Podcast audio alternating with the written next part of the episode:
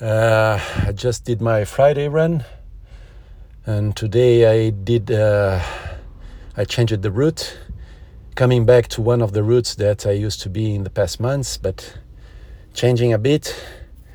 Uh, the run was around 8k, uh, and in general, I'm really, I'm really feeling tired. Uh, again, as today in the bike session, which was a regular one, I felt especially tired. And today I think uh, it really seems that it's like that.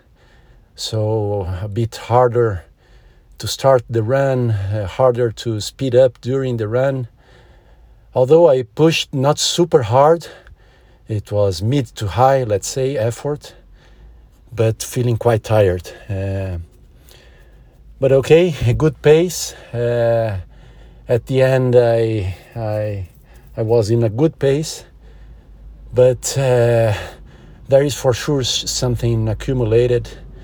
Uh, the tiredness uh, of the week, for sure, it's always tricky, the Friday sessions, because it's the end of the week and uh, after hectic agenda, stress, and everything. And I think also an accumulation of the uh, stress and tiredness of the year. So, coming to the year end, everything together. So definitely, I am uh, feeling more in the sense that uh, I'm getting tired easier.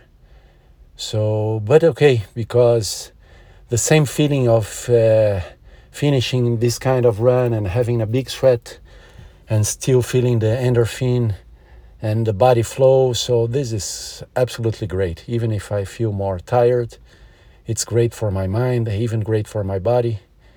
So I like it. But okay, let's see. Uh, although it was quite an effort and I am feeling these days, uh, it's good. It's good to to come to, to the end of the race. Tomorrow I will do my physio and uh, continue with my training sessions and let's see let's see how it goes this year end and uh, yeah keep going on